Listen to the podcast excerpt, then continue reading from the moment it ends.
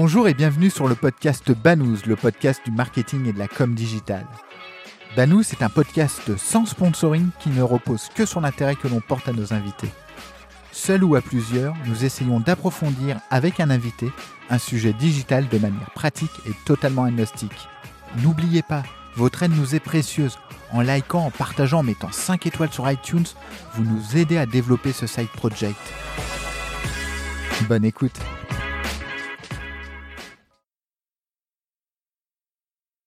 Bonjour François. Bonjour Laurent. Écoute, merci de participer à ce podcast Banous. Je suis ravi de, t'accueillir pour parler finalement d'un sujet qui, revient de plus en plus actuellement, qui est euh, le retail média. Mais avant ça, est-ce que tu peux te présenter brièvement? Alors, moi, j'ai commencé mes classes digitales chez Google il y a une quinzaine d'années. Après, j'étais euh, cofondateur de 55. Euh, puis j'ai passé 4 ans chez Criteo où j'ai été DG France. Et là, depuis une petite année, euh, je suis cofondateur d'une startup qui s'appelle M19, M19, et qui produit une tech pour le retail média.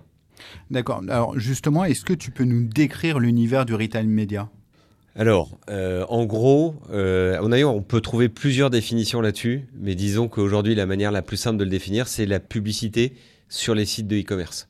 Euh, et après, il y a deux types de publicité. Il y a la publicité euh, classique, où un site de e-commerce est comme un éditeur qui va vendre sa donnée, qui va vendre son audience. Et donc, c'est de la, voilà, on expose devant une audience. Et puis, il y a plutôt la publicité euh, finalement ancestrale, mais qui est en train d'être visitée, qui est la tête de gondole. D'accord, c'est-à-dire? C'est-à-dire, c'est de la mise en avant de produits qui sont vendus sur le site. Et donc, aujourd'hui, toutes les évolutions programmatiques qu'on a connues dans le digital ces dernières années sont en train d'arriver sur cette partie de, tête de gondole. voilà, donc le, retail média, il y a ceux qui disent que c'est la publicité sur les sites de e-commerce en général, ceux qui vont plutôt se dire que c'est la partie tête de gondole, c'est-à-dire euh, Amazon parle de, publicité endémique, c'est-à-dire de publicité pour des produits qui sont vendus sur le site, de la mise en avant de produits.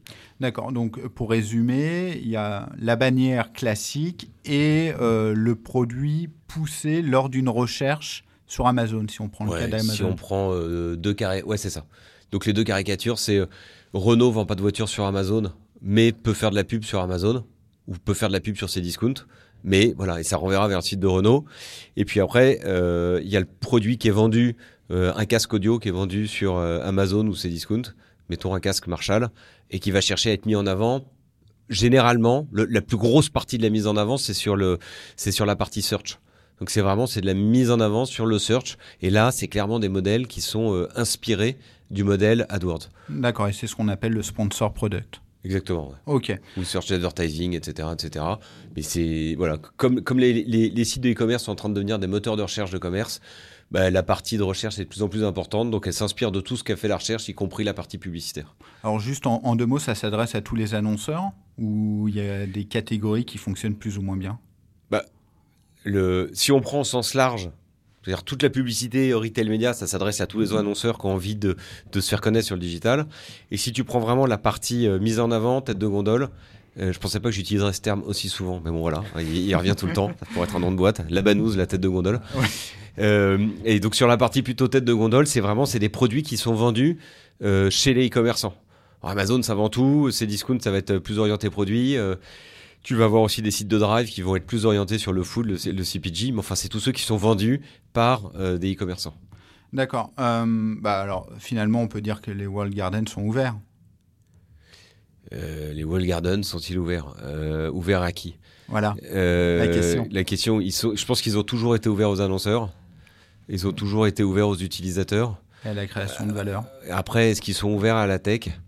Euh, le principe d'un wall garden, c'est quand même de pouvoir euh, utiliser, euh, dans un univers fermé, tu vas pouvoir utiliser tous les systèmes pour euh, pousser un contenu, que ce soit un produit ou un contenu social.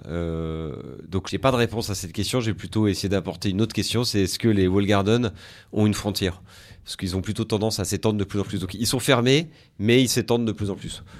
Bon, voilà un peu la pauvre astuce que je peux, non, non, mais je peux trouver là-dessus. C'est très clair. Euh, est-ce que, alors, si on parle de manière ultra pragmatique, je suis un annonceur, comment je fais pour, euh, bah, dans un premier temps, euh, pousser une banouse sur, sur Amazon?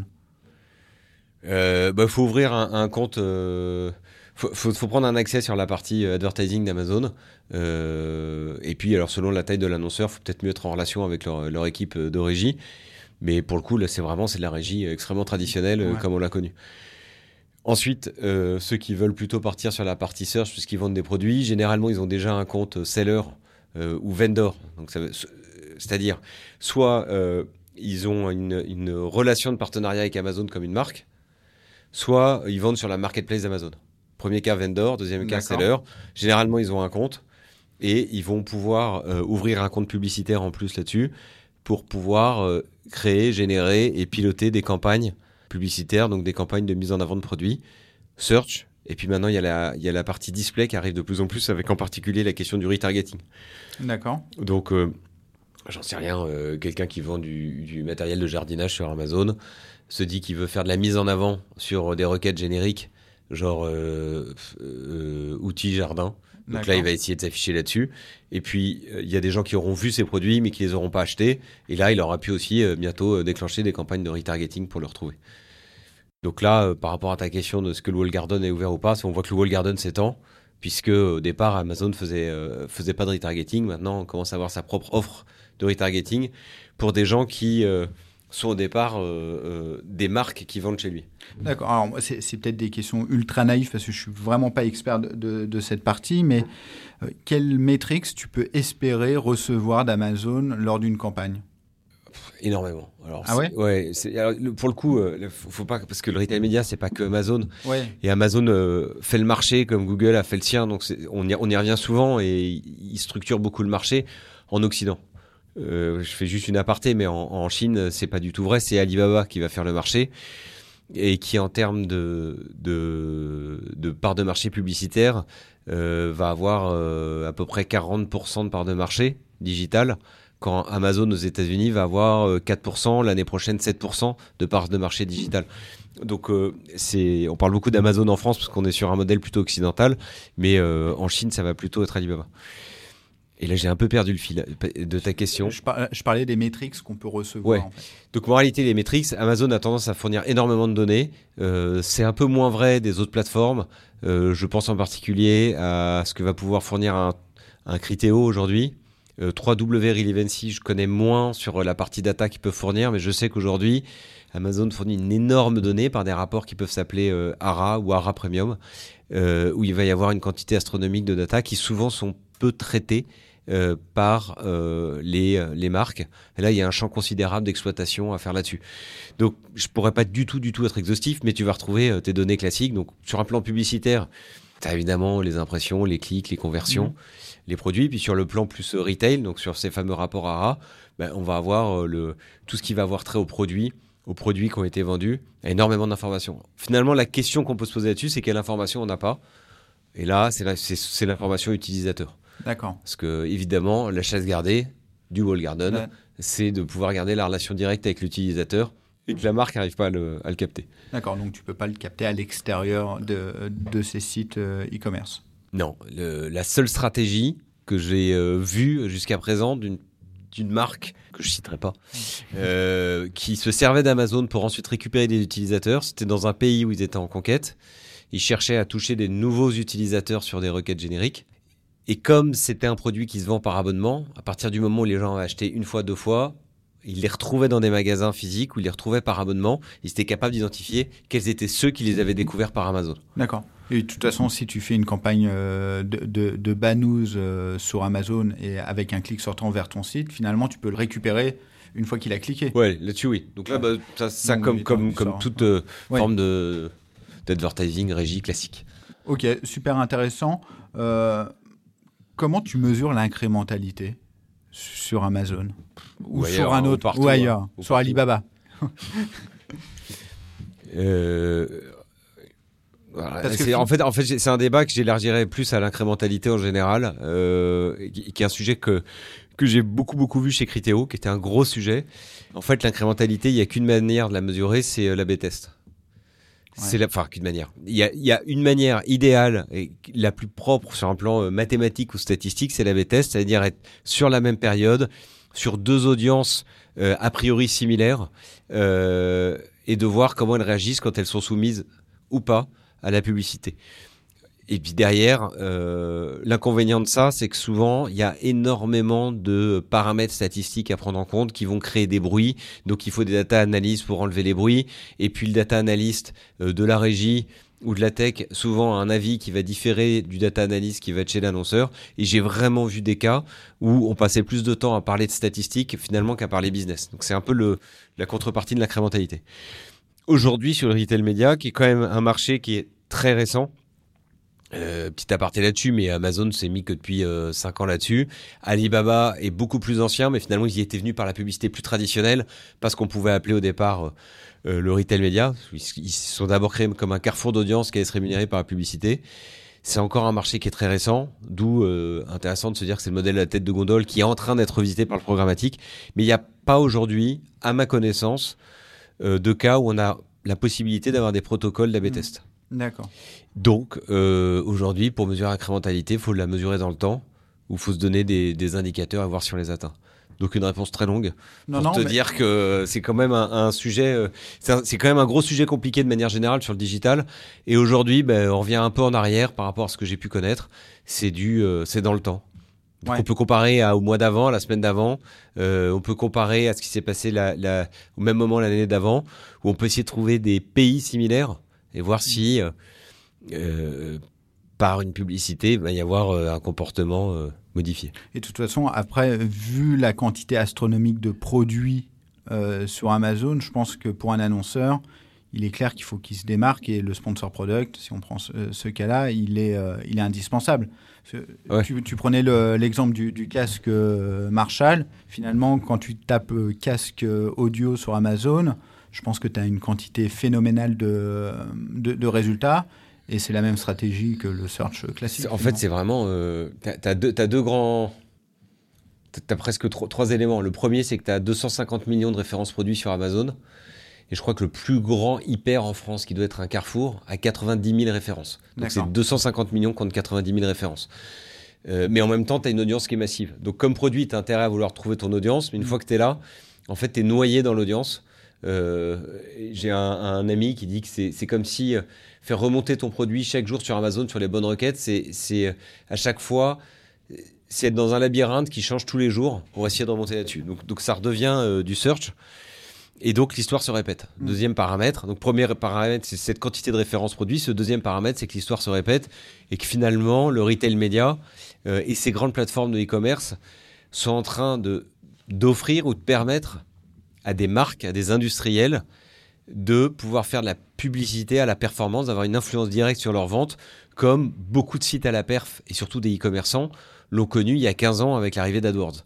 Donc c'est AdWords pour les marques, de manière très schématique. Et le troisième paramètre, c'est que c'est aussi un moteur de recherche dans le sens où il y a, il y a euh, près de, si on prend le cas de la France, mais trois Français sur quatre qui vont sur Amazon, ils vont pour préparer un achat. Mmh. Il euh, y, en a 80% qui euh, viennent pour se renseigner sur des produits. Ça ne veut pas dire qu'ils vont finir leurs mmh. achats euh, sur le site. On vient se renseigner. Et par exemple, aux États-Unis, on va avoir à peu près 60% des utilisateurs Amazon qui considèrent que c'est un des meilleurs sites pour avoir des avis clients sur un produit. Et puis après, il y a tout le comportement qu'on connaît de comparer un prix ou un avis quand on est dans un magasin. Et donc Amazon là-dessus est un vrai moteur de recherche de produits, un moteur de recherche commerciale, donc un réseau social de consommation. Alors, pour être euh, très pragmatique, je suis un annonceur qui vend, alors je ne sais pas, des, euh, on va rester sur le casque audio. Est-ce que tu aurais des tips à partager sur, euh, pour le lancement d'une campagne retail média? Une méthodologie? Une méthodologie? Est-ce qu'il y a quelque chose de différent de ce qu'on a pu connaître de l'époque AdWords? C'est comme tout sur ce genre de sujet, c'est d'y aller pas à pas. Enfin, mm. Si on n'est pas familier avec le sujet, c'est de commencer avec un produit, mm. euh, de commencer à, créer ces, paires euh, mots-clés, c'est-à-dire la relation entre le produit et la requête sur laquelle va pouvoir s'afficher le produit, sachant que pour une requête, tu as plusieurs produits qui peuvent s'afficher, mais bon, si tu commences qu'avec un produit, et puis c'est vraiment c'est d'avancer pas à pas, euh, quelques requêtes, enfin quelques quelques keywords, y aller tous les jours, jouer avec euh, avec le CPC. Mais j'ai pas j'ai pas une méthodo euh, miracle. Il n'y a pas de martingale euh, dans ce domaine? Est-ce qu'il y a une martingale dans ce Alors, domaine non, le vrai conseil que je peux donner, plutôt, pardon, c'est de se dire que ça reste le début de l'histoire là-dessus. D'accord. Donc tous les premiers qui vont arriver vont avoir un savoir-faire qui va être plus fort et qui généralement va les rendre indéboulonnables. Euh, et ça, c'est, c'est vraiment, c'est ce que je disais tout à l'heure, c'est l'histoire se répète. Je l'ai vu chez AdWords, j'ai vu des, e-commerçants, enfin des, des commerçants, des retailers gigantesques qui en 2006 se sont dit on va prendre la première place du digital français en prenant les premières places sur AdWords. Ils avaient la place de le faire en 2006. On les avait formés pendant trois jours. Et au moment d'y aller, ils nous disaient, bah, en fait, on a été euh, dépriorisé à la faveur du offline, des magasins physiques, des hyper, etc. Et ils n'ont pas pu y aller. Et après, on voit dans la presse, 10, 15 ans après, où ils rament pour reprendre ces places-là. Donc, le vrai conseil, c'est surtout, il y a, il y a- il y a un moment maintenant où le marché n'est pas encore trop structuré et pas encore trop mûr. Donc, c'est facile d'apprendre. Et c'est maintenant qu'il faut y aller. Est-ce que c'est facile justement d'évangéliser les, les annonceurs? Euh, alors j'hésite tout simplement parce que j'ai rencontré euh, des fonds d'investissement et des, et des annonceurs euh, au cours des huit derniers mois. Les fonds d'investissement étaient euh, encore assez euh, nouveaux sur le sujet du retail média et ça a été plus long de leur raconter, de les emmener dans ce sujet-là euh, et, et de d'essayer de leur expliquer ce qui se passait sur cette partie publicitaire des sites de e-commerce aux États-Unis et en Chine. En revanche, les annonceurs, sur les dernières semaines que j'ai eues, il y y a vraiment un moment extrêmement important. Tous ceux que j'ai vus ont besoin d'accélérer, soit parce qu'ils sont en retard, soit parce qu'ils ont compris qu'il fallait qu'ils structurent ça. Leur, contrainte, c'est d'accélérer sans que ça leur coûte trop cher. Mais y a, y a, pour le coup, ils sont extrêmement réceptifs euh, à cette réflexion, à cette discussion. Là où ils ont plus de mal, c'est euh, à nouveau, l'histoire se répétant, ils sont très sensibles au discours de la perf, euh, du mot-clé qui amène une vente, voire du retargeting qui amène une vente. Ils sont beaucoup moins réceptifs à l'utilisation de cette publicité en haut de funnel. C'est-à-dire faire de l'acquisition Mm. et de la notoriété par le canal retail média. euh, c'est un sujet où je sais que les, les, les, les régies des e-commerçants euh, ont, ont plus de mal euh, à les convaincre. Bah, c'est contre-intuitif finalement, parce que tu es sur le site du, euh, du retailer, tu te dis euh, je suis proche de la conversion, alors que je suis sur le site d'un publisher de, de la presse, je suis en amont de la, de la conversion finalement. Oui, non mais c'est contre-intuitif, c'est pour ça que c'est comme ça, et en même temps on peut le prendre dans un autre Oui. angle, c'est est-ce que j'ai des budgets d'acquisition en digital, de manière générale? Si oui, pourquoi est-ce que je les mettrais pas? Euh, auprès d'un e-commerçant, euh, d'un Fnac, d'Arty, qui a une donnée excellente par rapport à ma cible D'accord, ouais. Euh, donc c'est, en fait, c'est, il faut pas partir, je pense, de la de la promesse de performance du retail média, mais plutôt partir de du mode de ciblage qu'on va avoir sur une campagne d'acquisition. D'accord. Et pour revenir sur ce que je viens de dire, effectivement, ouais, on peut prendre totalement l'inverse et se dire vaut mieux mettre du budget près de la conversion plutôt que trop loin de la conversion. Ouais, quand c'est ton budget de conversion, quoi. Ouais. C'est, des, vieux débats, mais c'est juste, voilà, comme, c'est des gens qui sont rentrés euh, dans les maisons des annonceurs par un discours de perf, Ouais. dès lors qu'ils se mettent à parler euh, notoriété, c'est plus compliqué. Euh, donc c'est plutôt, euh, est-ce qu'il y a un budget de notoriété? Est-ce que le ciblage par le e-commerçant est plus intéressant qu'un ciblage par une autre forme de régie? D'accord. Voilà. Mais bon, c'est facile à dire comme ça. Pour l'avoir vécu commercialement, c'est toujours un sujet. Alors, petite question, qu'est-ce qui reste aux publishers classiques En fait, c'est peut-être un peu naïf ou idéaliste de ma part, mais euh, tout va pas se passer euh, en vase clos. C'est-à-dire que euh, évidemment, les wall gardens sont de plus en plus grands, donc où est leur frontière Il y aura peut-être des lois antitrust qui vont limiter ça, donc déjà faire un peu plus respirer les, les éditeurs. Mais quand on sait que alors on a beaucoup parlé d'Amazon, mais c'est une réalité. Mais quand on sait qu'il y a de plus en plus de sites de e-commerce qui servent aussi euh, et, et ça, euh, Fnac Darty, c'est vrai aussi, mais qui servent de, de, référence autour d'un produit, pour se renseigner sur un produit, pour avoir des avis clients sur un produit, ou simplement pour comparer des prix, comparer des offres ou comparer des disponibilités, pour un achat qu'on peut faire ailleurs, sur un autre site euh, ou en magasin. De toute façon, dans mon ancienne boîte, on disait, je pense que le chiffre est moins vrai aujourd'hui, mais que le taux de conversion sur un site internet était de 2%, et que le taux de conversion dans un magasin physique était de 55%. 55% des gens qui rentrent dans un magasin ont une chance sur deux de sortir avec un achat. C'est moins vrai dans une boulangerie, c'est plus vrai dans une, enfin c'est moins vrai non plus dans une concession. On est aux deux extrêmes.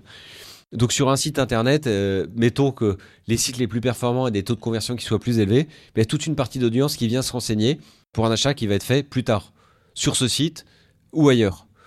Et donc euh, ces personnes sont des personnes qu'on peut soit rattraper, soit recibler pour des questions de notoriété. Et donc ça, ça se fera sur les sites qu'elles fréquentent euh, en dehors. Donc, donc ça reste le schéma tel qu'il existe aujourd'hui. Euh, on voit quand même que le retargeting, qui a été beaucoup décrié, a quand même ouvert la porte à, à- au ciblage très précis sur, euh, sur des sites d'éditeurs. Moi, je vois bien qu'aujourd'hui, on est de plus en plus ciblé par des, par des campagnes en fonction de notre profil, euh, avec des campagnes qui sont plus des campagnes de notoriété, mais beaucoup mieux ciblées qu'elles l'étaient avant, et dans le fond qui m'intéressent plus, si c'est grâce à elles que je peux avoir accès au contenu gratuit euh, sur ces sites-là. Donc, euh, je pense qu'il reste de la place pour les éditeurs. C'est sans doute qu'ils vont devoir avoir des plus gros partenariats avec des technos de wall garden ou si c'est pas des wall garden, euh, un peu des géants euh, à la Critéo. Quoi. D'accord. Ou mettre en place des, des modules de SSO pour, euh, enfin, des modules de, de logging, etc., pour essayer de, de targeter plus finement euh, les users. Parce qu'après, il y a Ouais. les notions de privacy qui rentrent en jeu, etc., etc. Alors après, c'est ce qu'ils peuvent créer leurs propres données à valeur ajoutée. Et ça, pour le coup, c'est plus le métier simplement de l'éditeur, mais c'est celui qui à côté de lui va faire le contenu. Quoi. Ouais. Euh, là, c'est TF1. C'est- Il y a TF1 la régie et TF1 le contenu. Est-ce qu'on a envie de donner son nom? Est-ce qu'on a envie de s'inscrire pour du contenu? Euh, Donc il y aura sans doute un travail de d'éditeurs qui seront de plus en plus niche, avec des contenus de plus en plus précis, et de gens qui seront prêts à au moins s'inscrire pour accéder à ce contenu. Et donc là, bah, ils auront une, une donnée à plus forte valeur ajoutée. Puis après, il y a la mutualisation de cette donnée euh, qui existe aujourd'hui euh, avec des partenariats, Comme Gravity. euh, avec des partenariats comme Gravity. Ok, euh, bah écoute, j'allais te poser la question sur la prospective, comment tu vois un petit peu le, le court, moyen, long terme? Je pense qu'on vient d'y répondre. Ouais. On a on a posé des compliqué de beaucoup prédire Oui. ça, ça bouge beaucoup, mais disons des éléments qui aident à, à se poser des questions pour la suite. ouais. Donc, pour, pour terminer, je vais juste faire un, un- un bref euh, récap. Donc, je suis annonceur, je veux lancer une campagne dans ce domaine, j'y vais pas à pas. Euh, J'adopte plus ou moins la même stratégie que, que le search euh, d'il y a quelques années, qu'il y a des places à prendre par rapport à ce que tu disais, euh, et qu'il y aura une prime aux premiers arrivés. Ouais.